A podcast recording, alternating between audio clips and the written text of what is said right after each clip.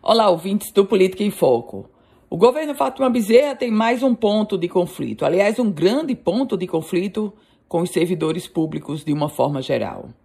E esse conflito é escancarado pelo Sindicato dos Trabalhadores do Serviço Público da Administração Direta do Rio Grande do Norte.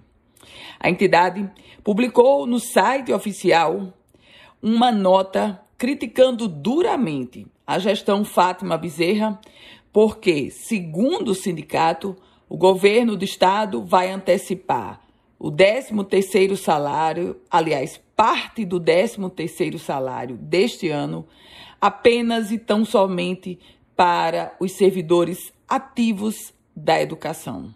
Ou seja, nem aposentados e pensionistas da educação terão tratamento isonômico com os servidores ativos, justo na gestão da professora Fátima Bezerra. A nota do sindicato do Serviço Público da Administração Direta, ela é categórica ao afirmar que mais uma vez o governo do estado demonstra desprezo com servidores aposentados e pensionistas, os excluindo da antecipação do 13º salário de 2022 e concedendo benefício somente aos servidores ativos que atuam na educação. Mais adiante, a nota diz que a escolha absurda do governo é uma negativa para todos os servidores inativos e para todos os que ainda atuam no serviço público nas demais secretarias.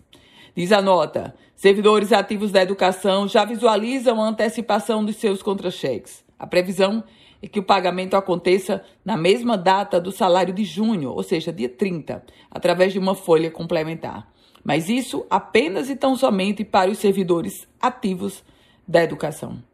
Eu volto com outras informações aqui no Política em Foco com Ana Ruth Dantas.